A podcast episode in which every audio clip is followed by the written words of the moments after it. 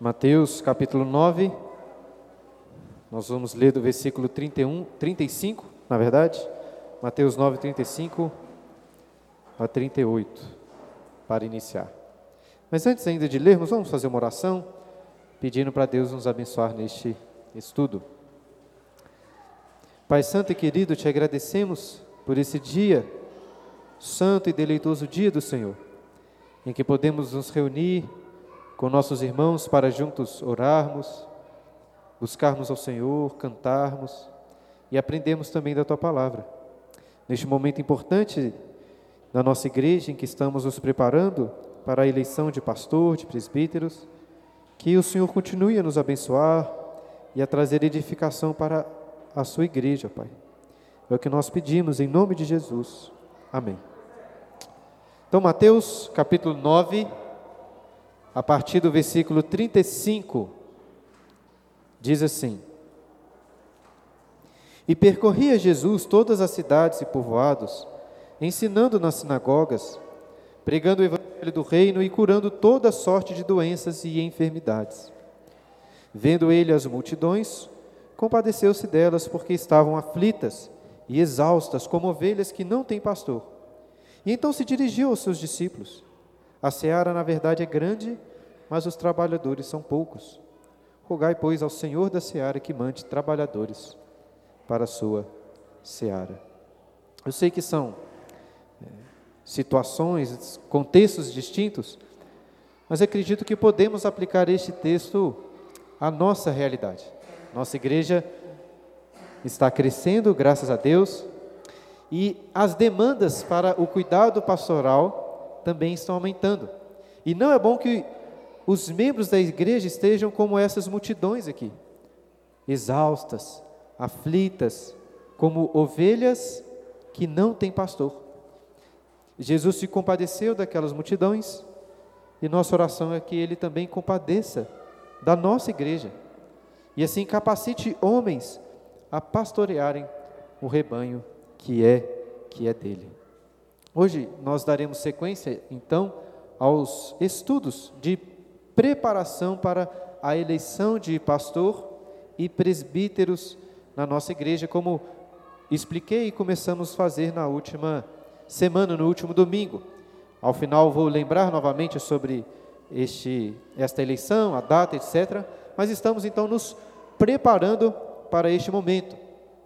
No último domingo, na primeira aula, eu apresentei uma introdução ao assunto, destacando que o ofício de presbítero, bispo e pastor são três nomes para o mesmo ofício. E assim, meditando sobre cada um destes nomes, tanto no Antigo como no, no Novo Testamento, esses títulos, é, nós destacamos qual é o papel então daquela pessoa que é chamado para servir como pastor, presbítero e bispo.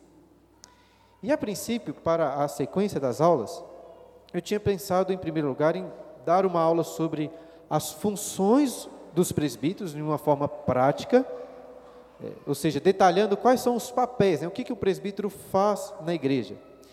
E depois, na outra aula, falar sobre aquelas qualificações, em especial as qualificações que nós encontramos, tanto em 1 Timóteo, capítulo 3, como na carta que Paulo escreve a Tito, que ele traz isso de forma bem detalhada.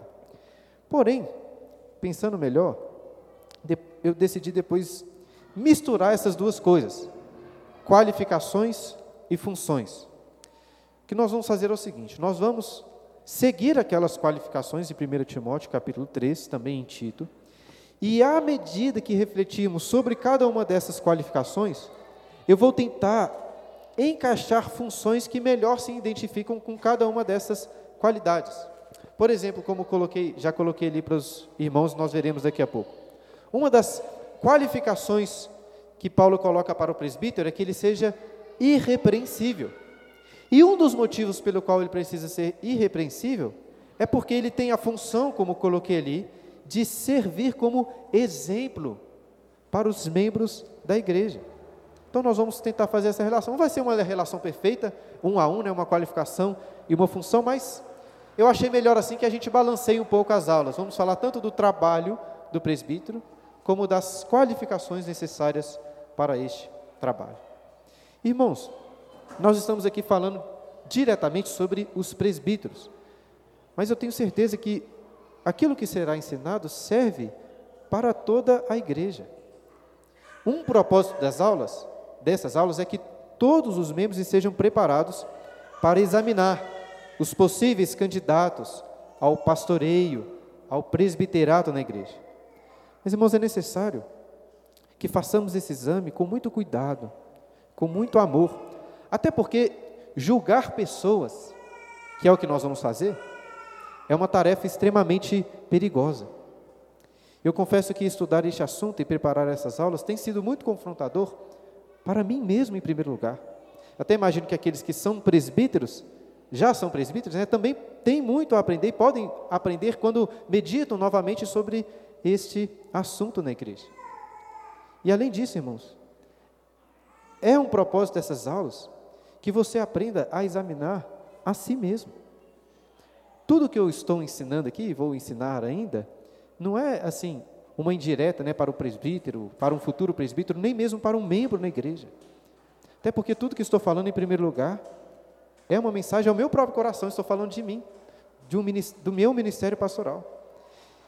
E eu estou destacando isso porque quero que cada um de vocês avaliem isso individualmente. Apesar de, né, de você, é, na verdade, assim, antes de você pensar se o seu pastor está falhando ou não, está cumprindo ou não estas características, essas funções. Antes de avaliar se determinada pessoa pode ser eleita como presbítero na igreja, eu gostaria de convidá-lo a avaliar a sua própria vida à luz dessas características que nós vamos aprender, sabendo que praticamente todas as qualidades que Paulo coloca para os presbíteros não são exigidas apenas para os presbíteros, mas são exigidas também para todos os membros da igreja. E assim eu quero convidá-los a abrirem lá, em 1 Timóteo, capítulo 3. Esta é uma famosa lista em que o apóstolo Paulo trata sobre as qualificações daquele que é bispo, pastor e presbítero na igreja. 1 Timóteo, capítulo 3. E como já coloquei aqui no quadro, nessa lista de qualificações, o apóstolo Paulo começa dizendo assim: fiel é a palavra.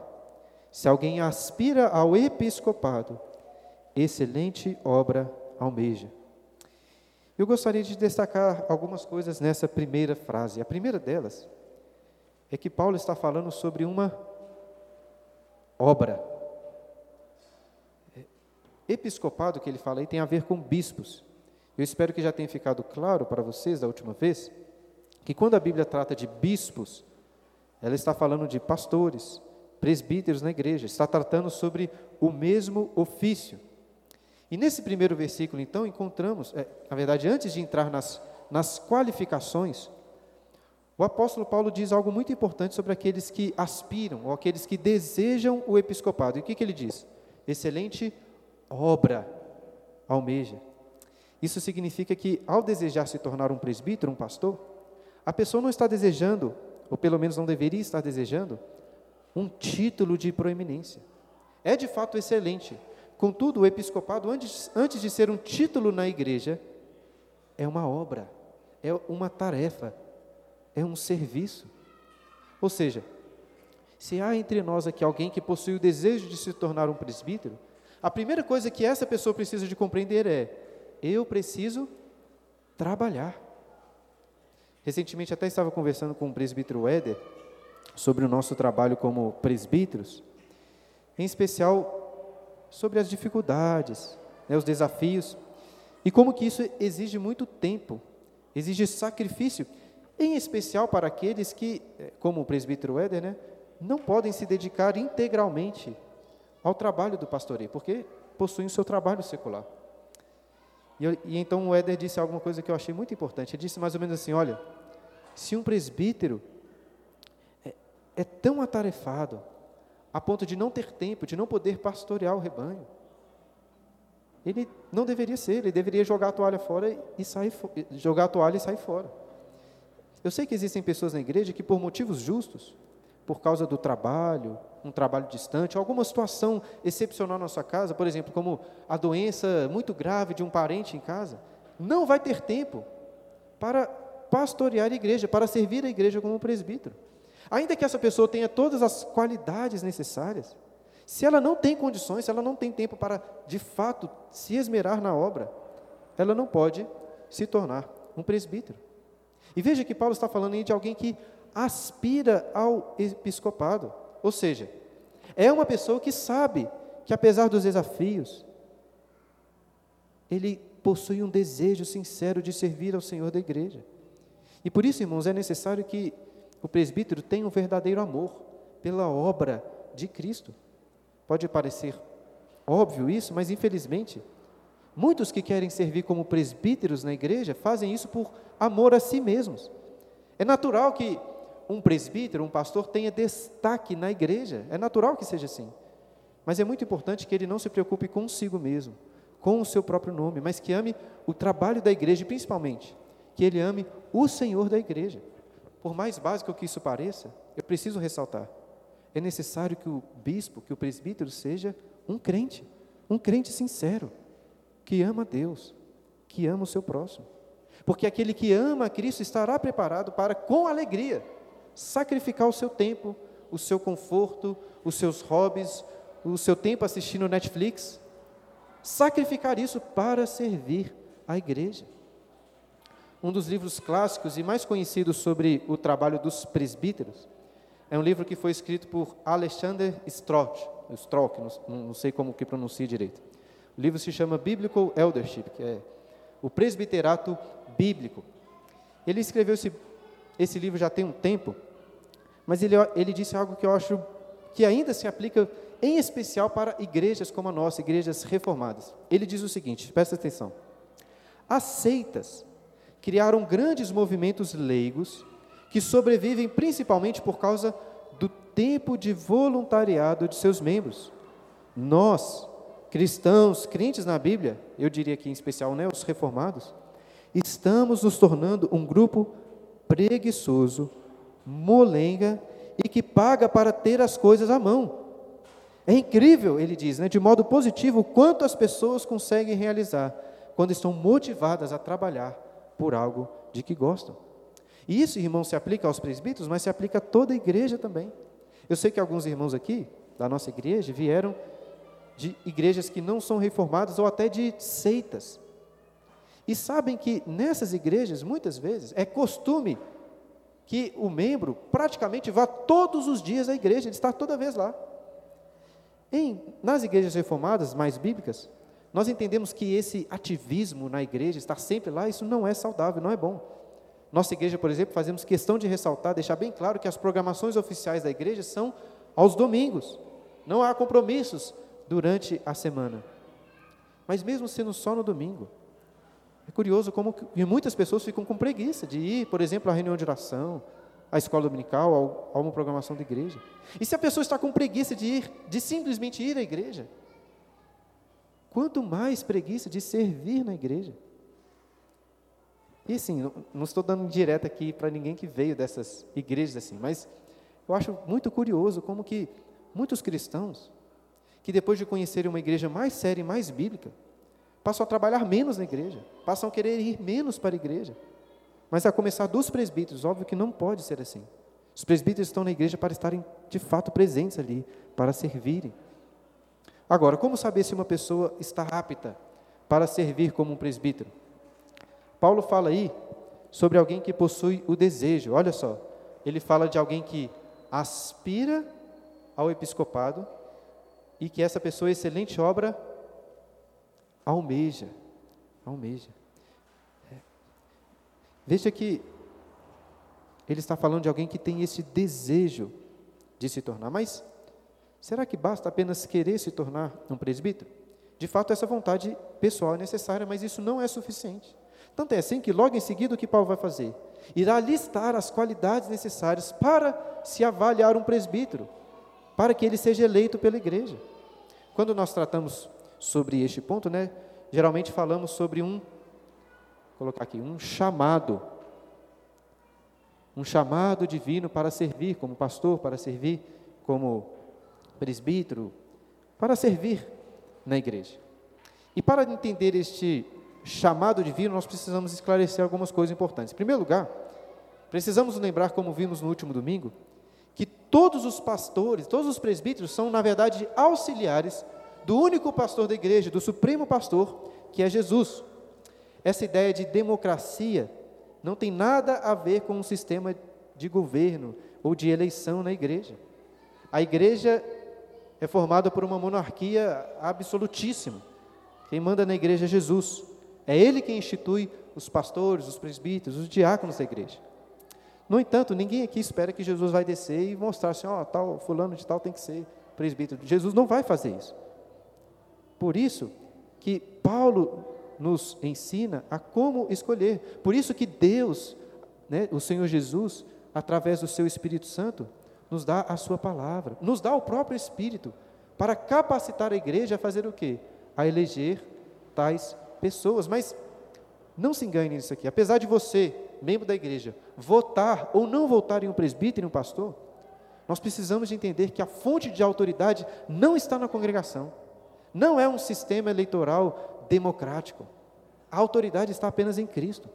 Os presbíteros não são representantes do povo, os presbíteros são representantes de Deus. O exercício, da autoridade sobre um membro só e só pode ser justificado pelo fato de que é Deus quem dá essa autoridade, que é Ele quem concede esse ofício. Então, tendo esclarecido isso, como saber se uma pessoa é vocacionada por Deus para se tornar um presbítero? Irmãos, não existe nada de muito místico nisso aqui. Né? Um chamado, um sonho, algo nesse sentido, não.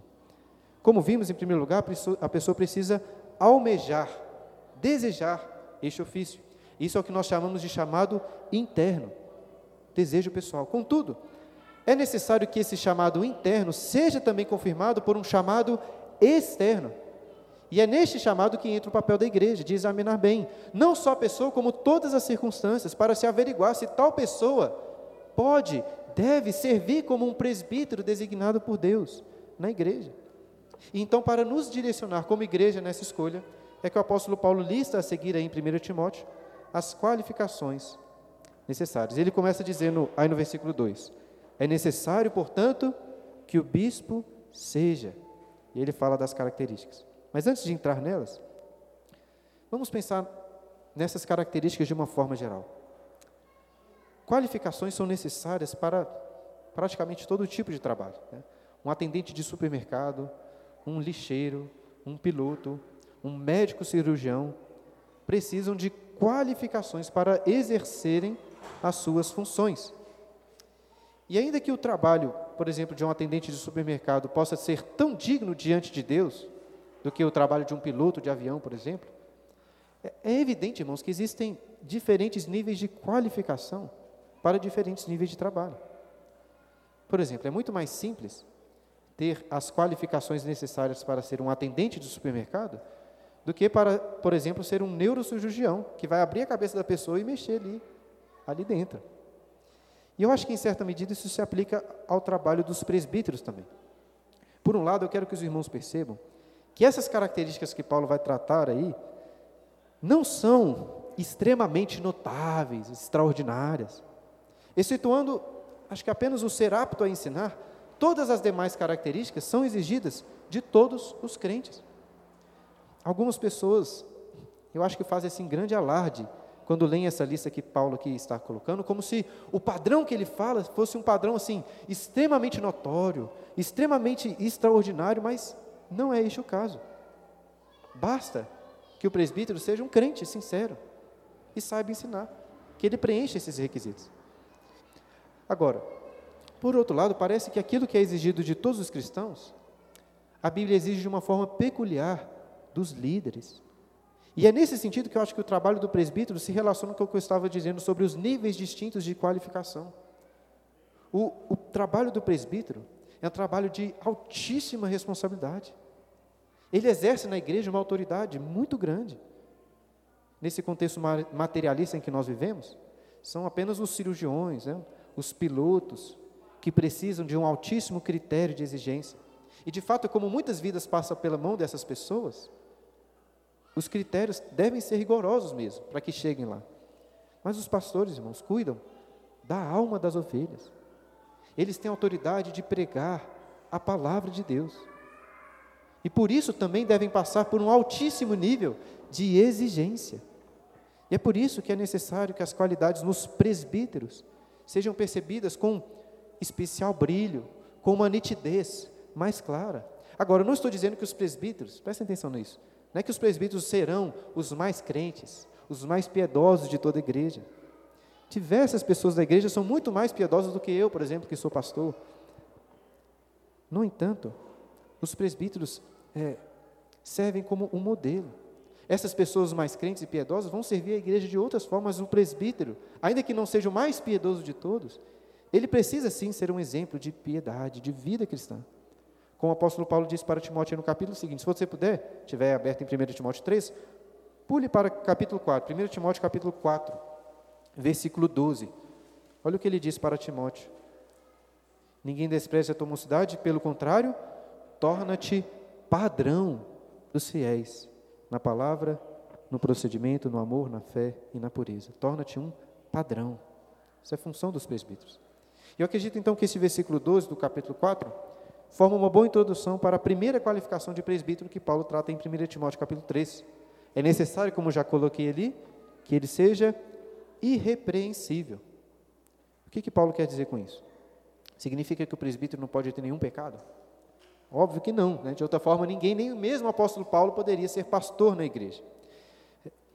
Como estou destacando, ao se tornar um presbítero, Todos na igreja irão assumir, partir do pressuposto, que essa pessoa será um exemplo para o rebanho.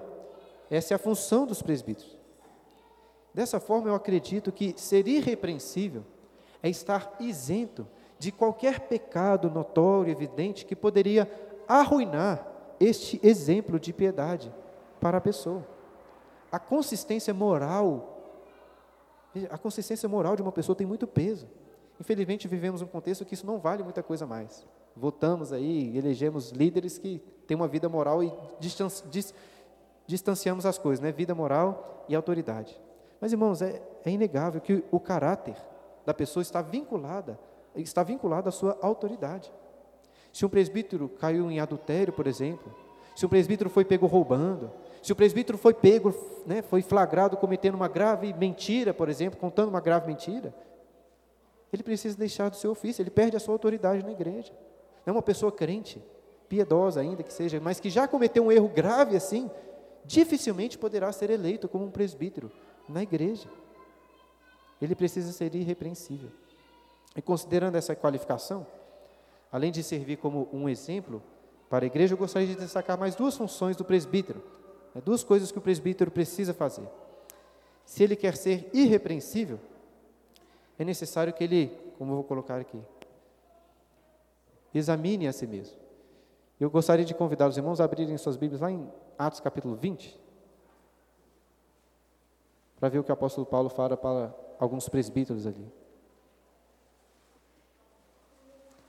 Atos capítulo 20, é, versículo 28. Atos 20, 28. Neste contexto, o apóstolo Paulo está falando aí com os presbíteros da cidade de Éfeso. E ele diz assim, Atos 20, 28. Atendei por vós e por todo o rebanho sobre o qual o Espírito Santo vos constituiu bispos, para pastoreares a igreja de Deus, a qual ele comprou com o seu próprio sangue. Perceba que Paulo está ensinando que antes de atender pelo rebanho, os presbíteros devem atender por quem? Por eles mesmos.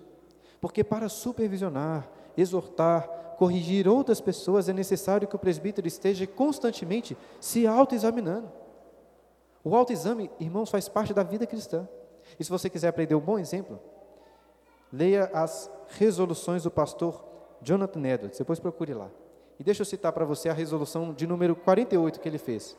Ele disse o seguinte: Resolvi a constantemente e através da mais acutilante beleza de caráter empreender num escrutínio, exame minucioso e muito severo, para constatar e olhar qual o estado real de toda a minha alma, verificando por mim mesmo se realmente mantenho um interesse genuíno e real por Cristo ou não. E quando ele fez essa resolução, ele nem pastor era ainda. Sabe quantos anos ele tinha? Quando ele fez essa resolução e, e a repetia semanalmente? Ele tinha 19 anos. Isso é um exemplo para nós. Nos auto-examinar. E além disso, se você quer ser irrepreensível, é necessário que você reconheça a sua própria incapacidade, que saiba que depende completamente da graça de Deus. E é isso que, em terceiro lugar, gostaria de destacar aqui uma das principais funções do presbítero está em orar. Ele deve ser uma pessoa marcada pela oração. Quando o presbítero está ensinando aqui na igreja, como eu estou fazendo, quando ele está aconselhando, quando ele está servindo os irmãos da igreja, as pessoas vão perceber que ele está trabalhando. Mas ninguém vê o presbítero ou o pastor orando lá no seu quarto. Ainda assim é necessário que ele se dedique à oração, porque ele nada pode fazer sem a oração. Um pastor que não ora é um pastor que confia na sua própria capacidade. E ele vai falhar. Ele precisa da oração para ser irrepreensível, para ensinar, para aconselhar, para cuidar do rebanho. Se ele quer de fato pastorear a igreja, ele deve fazer como o apóstolo Paulo, que orava incessantemente por cada uma das igrejas. Os pastores precisam de orar por si mesmos, como vimos, mas também pelas suas ovelhas. Os presbíteros da nossa igreja, por exemplo, possuem uma divisão entre eles sobre os membros, né? E, e eu imagino, imagino que façam isso, né? não lembro de ter perguntado, mas é bem certo que sim, que é, é, é fácil deles colocarem aquilo numa lista e orarem por cada um daqueles membros sob o seu cuidado, nominalmente. Inclusive, essa é uma excelente forma de você gravar o nome das pessoas, pelo menos aquelas que você tem pastoreado, né? A gente tem que dar um desconto maior para os mais velhos, né? Igual o presbítero César, talvez não lembra nem do que comeu no café da manhã, mas assim, de uma forma geral, se você tem ali uma lista dos membros da igreja que estão sob o seu cuidado, né, e você ora por eles. Vamos, vamos supor, você ora por cada um deles durante a semana, divide ali nos dias. É natural que você vá saber o nome daqueles, daquelas pessoas. Eu, como pastor, preciso fazer isso para saber, para lembrar o nome de todo mundo da igreja. E apesar de você não ver o presbítero orando na casa dele, gostaria de destacar que você pode vê-lo orando aqui na igreja, nas reuniões de oração. É claro que isso não garante nada. Né? Uma pessoa pode estar aqui em todas as reuniões de oração e não orar na sua casa. Eu sei também, irmãos, que por causa da pandemia, né, é, é, algumas famílias, alguns irmãos preferem evitar, porque a reunião de oração, como você junta com outras famílias, às vezes preferem evitar, e tudo bem que façam isso. Eu estou aqui considerando né, condições normais de temperatura, de pressão. Não faz sentido um presbítero que não tem o costume de participar da reunião de oração que não tem o costume de orar com a igreja. E, evidentemente, isso se aplica aos diáconos da igreja e também a todos os membros. Não, não, talvez você pense assim, ah, está querendo dar direta para alguém que não vem na reunião de oração. Não é isso, irmãos. Não estou pensando em ninguém em mente. Mas eu queria que vocês realmente considerassem isso. Se você não gosta de orar junto com seus irmãos, o corpo de Cristo, se você não acha que precisa de conhecer a necessidade dos seus irmãos que são colocados aqui em oração, se você não se importa, não quer compartilhar os seus próprios motivos de oração, se você não liga muito de participar conosco das reuniões de oração logo no início do domingo, reconhecendo que a nossa igreja, que as nossas vidas estão na mão de Deus. Essa não é bem uma indireta, né? é bem uma direta mesmo, como se desse um jab de direita aí no seu queixo. Porque, irmãos, não faz sentido. A igreja precisa de orar não só individualmente, mas como igreja. É isso que a igreja fazia desde o início. Presbíteros, diáconos, homens, mulheres, crianças, todos precisam de orar juntos. E voltando aqui a falar especificamente sobre os presbíteros, nós encontramos um detalhe especial e bem polêmico também em relação ao papel deles na oração. Se vocês puderem, abram suas Bíblias lá no, na carta de Tiago, mais para o final da Bíblia. Tiago, capítulo 5, versículo 14. Tiago 5,14. Olha o que o Tiago diz aí sobre oração e sobre o papel dos presbíteros em relação a isso. Tiago 5, versículo 14. Está alguém entre vós doente? Chame os presbíteros da igreja e estes façam oração sobre ele, ungindo-o com óleo em nome do Senhor.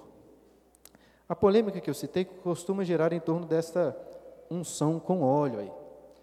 Os leitores originais dessa carta certamente sabiam o que isso significava, o que isso significava, né? mas para nós é um pouco mais difícil.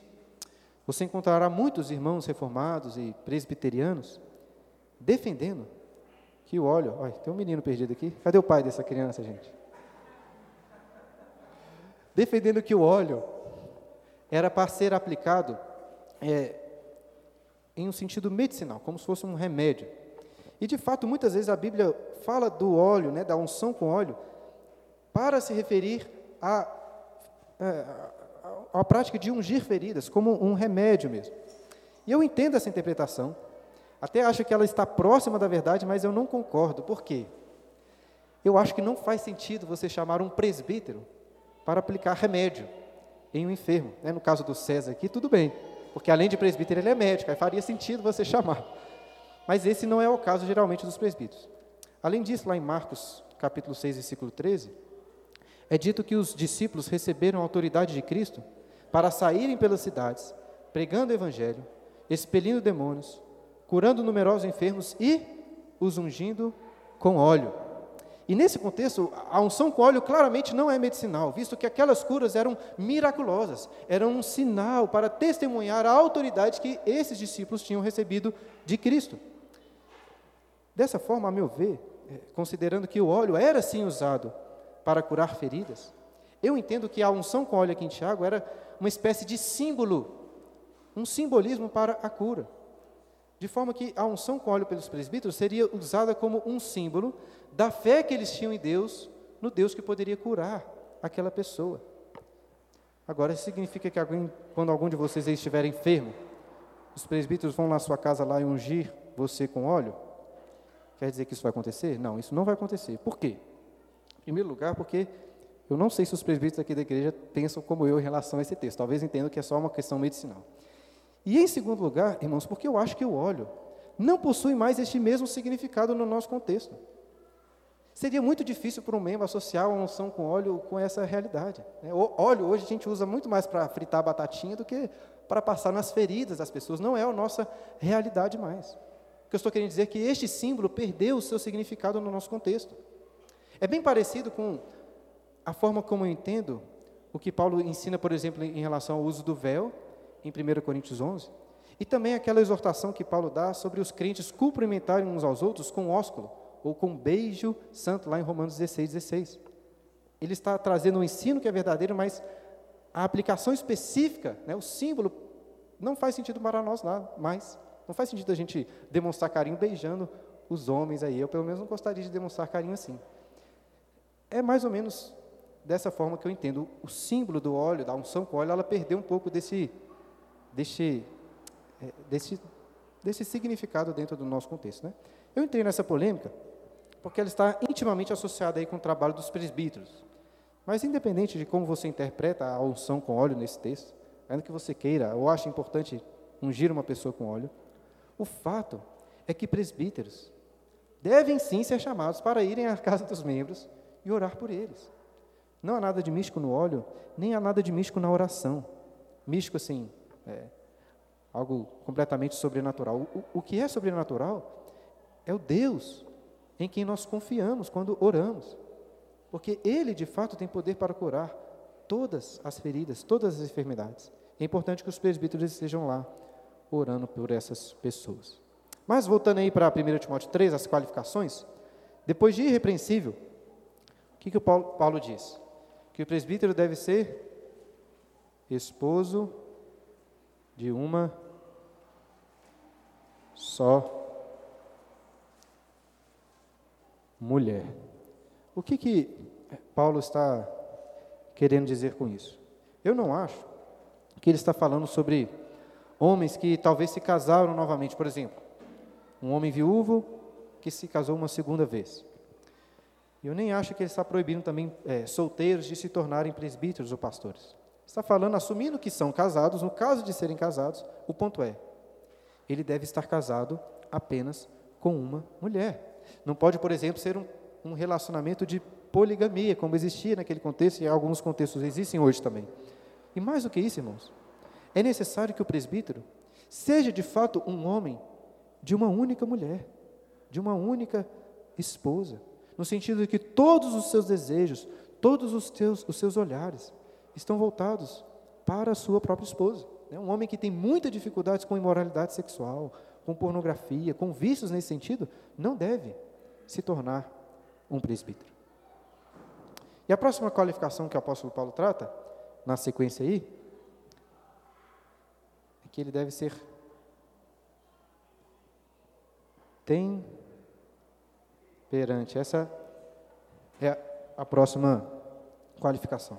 E curiosamente, esse, esse termo traduzido por temperante, no seu sentido mais literal, ele poderia ser traduzido por sem vinho, assim, uma pessoa que não tem vinho, ou sem vinho. Mas Paulo ainda vai tratar do vinho daqui a pouco. A ideia aqui, de fato, tem a ver com, com temperança, no sentido de ser uma pessoa moderada, equilibrada, alguém que não é conduzido apenas pelas suas emoções, pelas suas sensações. Aponta para uma pessoa mais racional, que não é facilmente levada pelas circunstâncias ou pelas emoções. Irmãos, a lógica, a racionalidade são fundamentais para a vida. Existem algumas pessoas que, às vezes, por causa de uma única experiência ou algumas experiências no passado, abandonam completamente a razão e não pode ser assim. Emoções são, sim, muito importantes. Contudo, muitas vezes os sentimentos, sem uma correta análise, podem levar presbíteros a tomarem decisões erradas, a aconselharem de maneira equivocada, ou falarem coisas que não deveriam falar. O presbítero deve ser aquela pessoa que pondera bem as coisas, que não é afoito, que quando fica irado ou triste, ele consegue se controlar. Lá em Tito, capítulo 1, versículo 8, quando Paulo também trata sobre as qualificações, ele fala lá que o presbítero deve ter, coloca lá, domínio de si. O domínio próprio, né? mas ele fala lá, domínio de si. A temperança e o domínio próprio são, a meu ver, qualidades sinônimos. O presbítero precisa ser essa pessoa que controla suas emoções, em especial né, sua impaciência, sua ansiedade, suas tristezas, sua ira. Filhos são uma fonte assim inesgotável de tentação e de ensino nessa área aqui.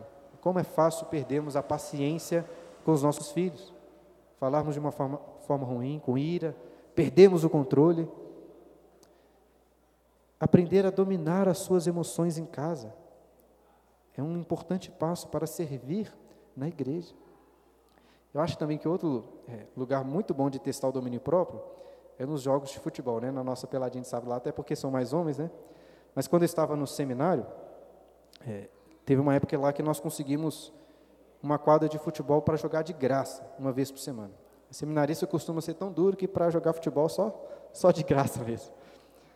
E aí você deve imaginar assim que o futebol entre homens que estão se preparando para servir a igreja como pastores era um futebol santo, assim, é como se anjos estivessem jogando bola.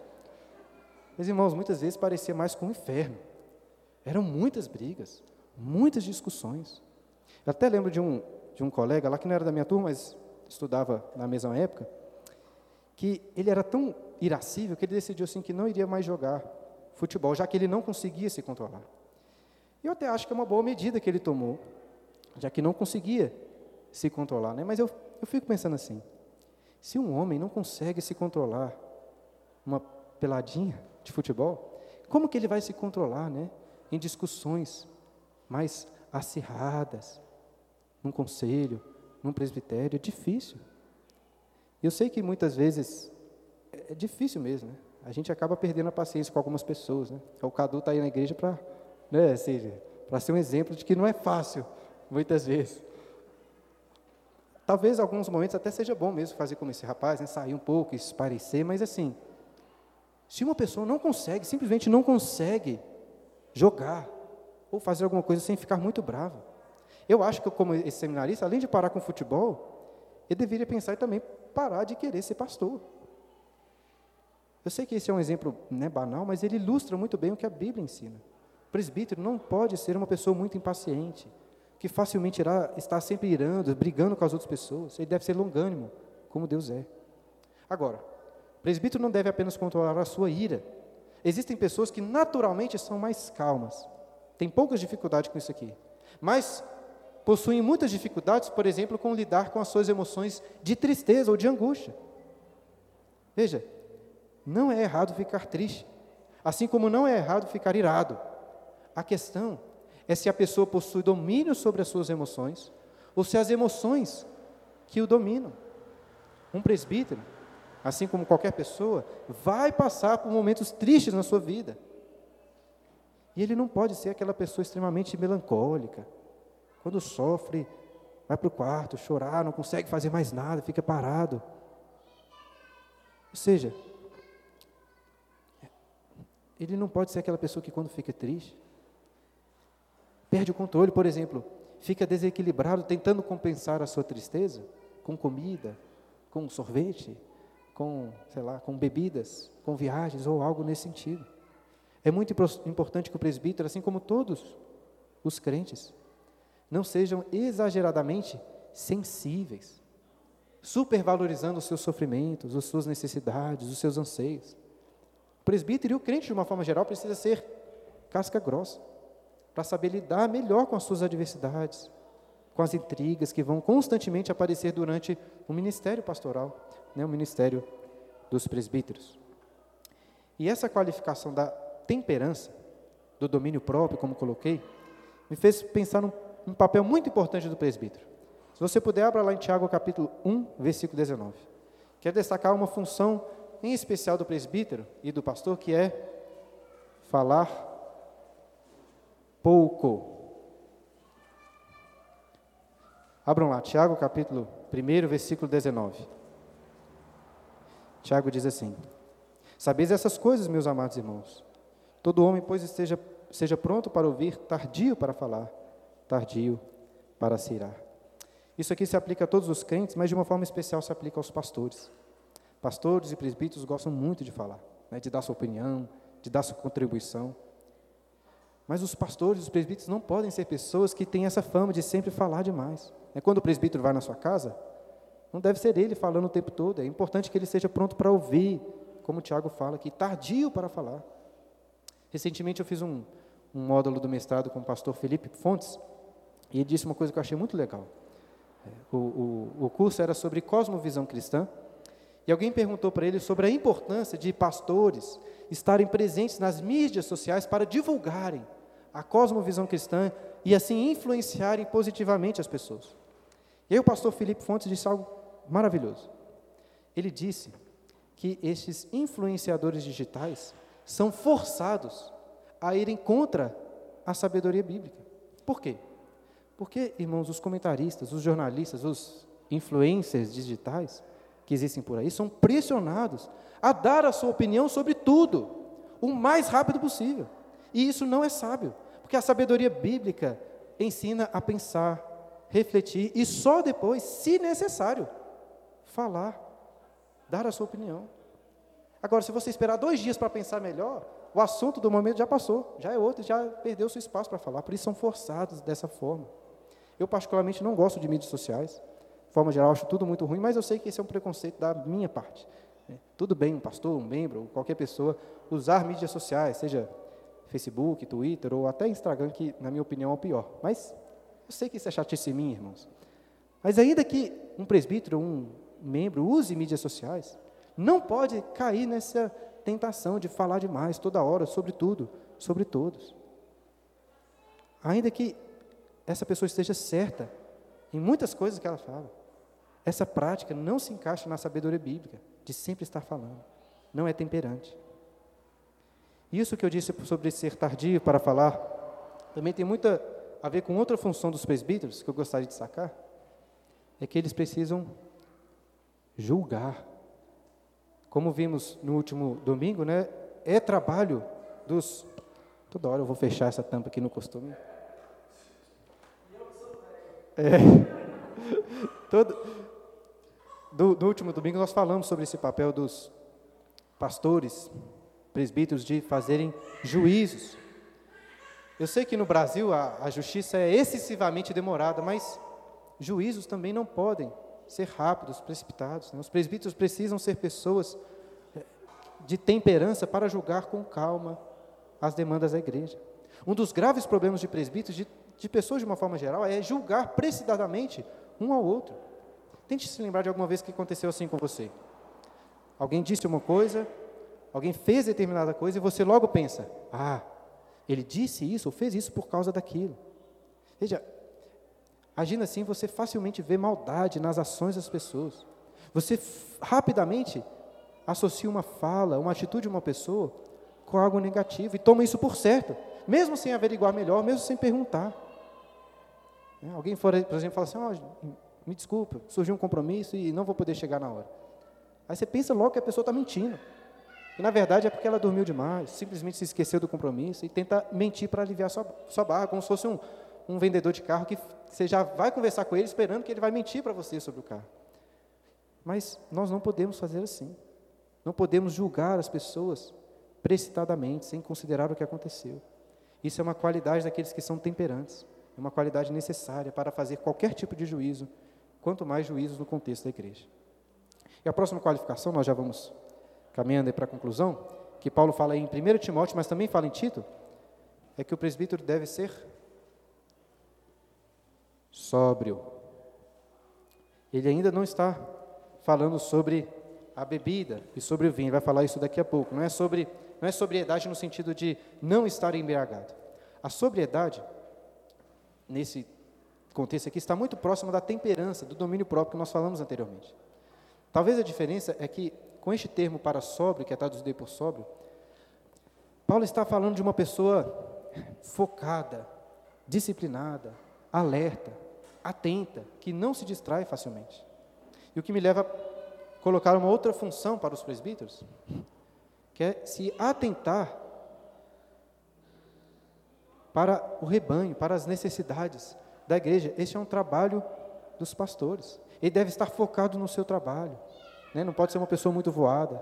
Precisam de acompanhar de perto os membros da igreja, saber aqueles que estão precis, precisando de ajuda, passando por dificuldades, ou que estão se distanciando.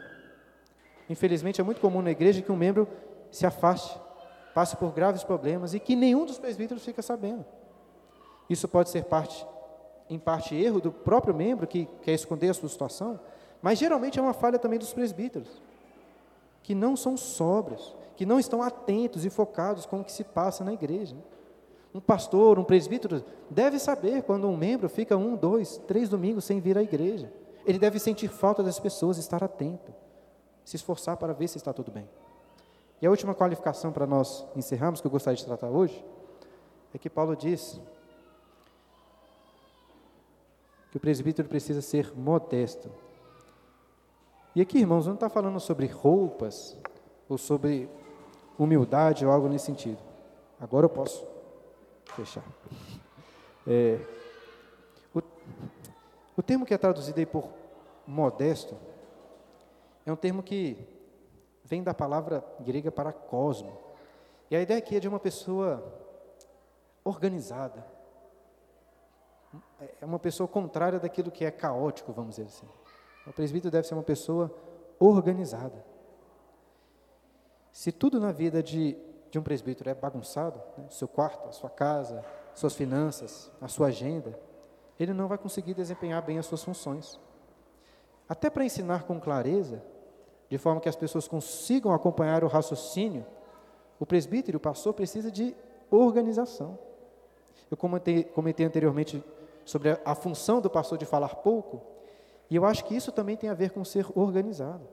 Por exemplo, um pastor é chamado para dar aqui uma aula de escola dominical. Ele tem 50 minutos a uma hora para dar a aula. Ele precisa se organizar para isso. Eu acho curioso como que alguns pastores simplesmente parece que não conseguem organizar suas ideias e colocá-las mais ou menos dentro do tempo que foi proposto para lhe ensinar. E ficam falando lá, você dá 50 minutos, uma hora, o pastor fala duas horas. Não consegue se organizar.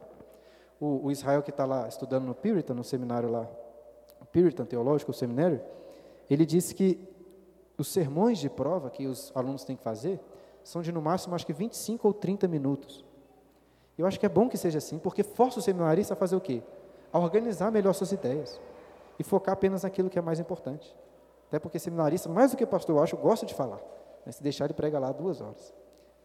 E para não falhar exatamente neste ponto que eu acabei de ressaltar, nós vamos parar por aqui. Eu espero, irmãos, que esse estudo, além de ajudar na preparação para a eleição dos presbíteros, tenha servido também como fonte de edificação para todos. E é isto. Depois a gente, na próxima aula, continua com a próxima qualificação, mais ou menos seguindo essa mesma ideia. Beleza? Nós temos aí 10 minutos para possíveis dúvidas, perguntas e contribuições, né? Então, quero dar essa oportunidade.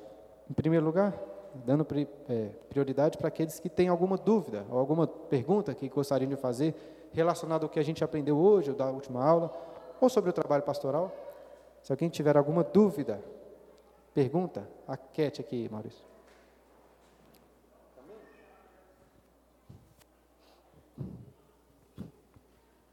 É, o, é, o senhor iniciou, o senhor. Senhor? Iniciou falando que. Reverendíssimo, Alteza, anjo, né? É alguém que aspira, que almeja. Eu pensei o seguinte: vamos supor que eu é, acredito que um determinado irmão tem características para ser e o indico, mas não partiu dele, ele não, não, ele não sente desejo, ele não sente. E aí, está correto? Ah, não é uma, não é uma coisa binária, assim, né? Eu desejo ou não desejo. Não é uma coisa tão simples de avaliar. É, geralmente, por exemplo, principalmente para, pessoas como eu, que querem se dedicar integralmente ao trabalho pastoral, isso acontece através de um tempo, de experiência, etc. O que acontece é o seguinte: vamos supor que a senhora indicou um membro da igreja e ele não se auto-indicou. Na prática, o que nós vamos fazer é o seguinte: nós vamos até a tal pessoa e falar assim: olha, o senhor não foi indicado. É, existem pessoas na igreja que entendem que você poderia servir como presbítero. E agora você deve pensar sobre isso. Se você tem esse desejo, se você acredita estar qualificado, ainda que nós vamos falar um pouco mais sobre isso, né? Como a pessoa deve se examinar nesse sentido. Mas se você está disposto a, veja, não a se tornar um presbítero, mas de colocar o seu nome para ser avaliado pela igreja. Porque tem muita gente que quer ser pastor, mas não pode. Tem mulher, por exemplo, que quer ser pastor. Natural, às vezes, quer ensinar, quer pregar, mas não pode, porque eh, eh, o Lucas, se Deus quiser, domingo que vem vai falar sobre isso. Tem irmãos também que não vão poder. Às vezes é a circunstância, às vezes é a incapacidade própria. Então não basta querer. É, é bom que a pessoa queira. Vamos supor, a senhora indicou uma pessoa lá. Ela falou assim: ah, não quero. Tudo bem, o nome dela nem vai ser levado. Porque é necessário que ela almeje. Mas não é só isso. As duas coisas têm que acontecer: a indicação junto com a aprovação da igreja e o desejo pessoal da pessoa. Que às vezes ela também, não é, não é porque ela não quer, às vezes ela não pode, por algum motivo, ela vai se mudar, ou agora está numa situação no trabalho muito difícil que ela acha que não deveria se comprometer com tanta responsabilidade. É natural que seja assim, não é pecado falar assim, eu não quero ser presbítero. É algo até louvável você ter sido indicado por alguém e falar assim, olha, eu acho que pelo menos agora não. Respondi? Pastor tem esse defeito também, né? Fala muitas vezes sem falar nada direito. Tinha levantado uma, a mão aqui, Humberto? Não. Não, né? Fiquei na dor.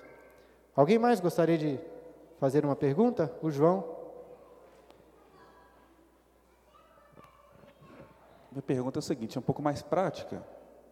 É, muitas vezes a igreja vai indicar alguns nomes, mas ela não tem oportunidade assim de conhecer a pessoa suficientemente para saber se tem todas as qualificações.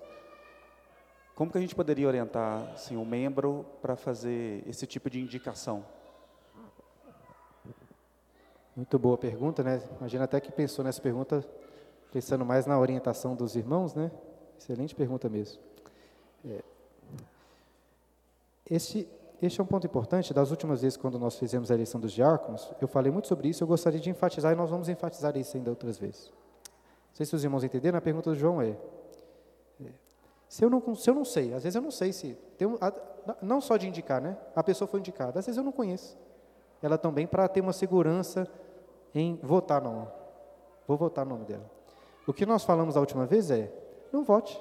Se você não conhece, se você não tem confiança, tudo bem não votar. Até porque, vamos supor que uma pessoa seja indicada, né? Indicou aqui o nome do João Marcos. E aí ele não conseguiu a porcentagem necessária para se tornar um presbítero. Isso significa que ele não pode, poderá nunca ser um presbítero? Às vezes não, às vezes é, ele tem as qualificações necessárias, só que não deu tempo ainda para a igreja perceber essa necessidade. Então, é, o nosso desejo, né, no conselho nós temos pensado sobre isso, é que a igreja seja muito bem preparada e seja bem exigente mesmo. Nós vamos ver na próxima aula, acho que é a próxima qualificação, que o presbítero, por exemplo, precisa ser uma pessoa hospitaleira. E eu acho que um dos motivos pelo qual ele deve ser isso, e pelo menos, pelo menos uma das consequências dele ser hospitaleiro, é que as pessoas vão conhecer. Se ele está chamando as pessoas na sua casa, visitando, antes mesmo de se tornar um presbítero, ele vai ser uma pessoa conhecida pela igreja, não só aqui, como num contexto mais prático. Né? E é na casa que você vai conhecer melhor as pessoas, geralmente, né? na casa delas. Então, a orientação, né, João, é que se não sabe, na dúvida, é melhor voltar pelo não, não pelo sim. Pode te parecer duro, às vezes, né, uma pessoa está com o nome de cada, às vezes é uma pessoa qualificada, mas não ser eleita, mas tudo bem. Né? Um presbítero, o primeiro lugar que deve entender que ele está sujeito a isso, e ele precisa ser humilde o suficiente para entender, olha, talvez não seja agora, eu preciso de, enfim. Então, a orientação é essa. Na dúvida, vote não. É melhor a gente zelar pela, por um maior rigor do que por um menor rigor. Isso é importante para a nossa igreja. O César também. Maurício, passa para ele, por favor. É, só uma complementação na pergunta, pastor. É, a nossa igreja, meus irmãos, fez uma opção que é muito interessante. Assim, não haverá, o conselho não estipulou número de presbíteros que vai concorrer, tá?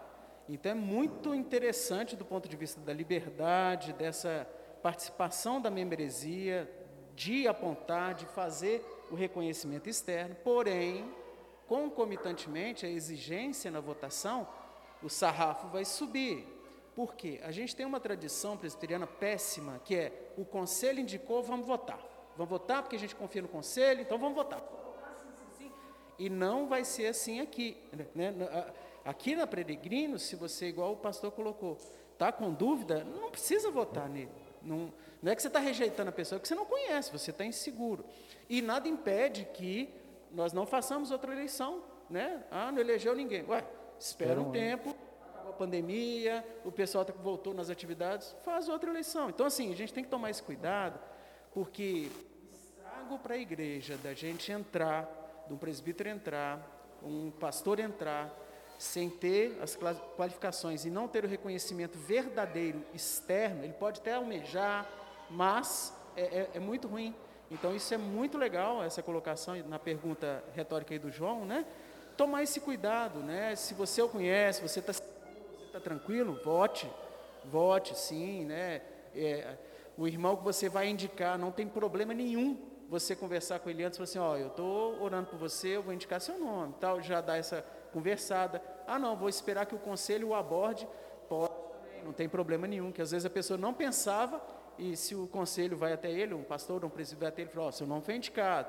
Ele pode repensar. Então, assim, na Peregrinos, a gente quebra algum paradigma tradicional presbiteriano dessa liberdade, o conselho não restringe, não ingessa, mas a responsabilidade vai para a membresia. A eleição tem que ser muito bem pensada, muito bem orada e muito bem instruída, igual o pastor está fazendo. Muito bom.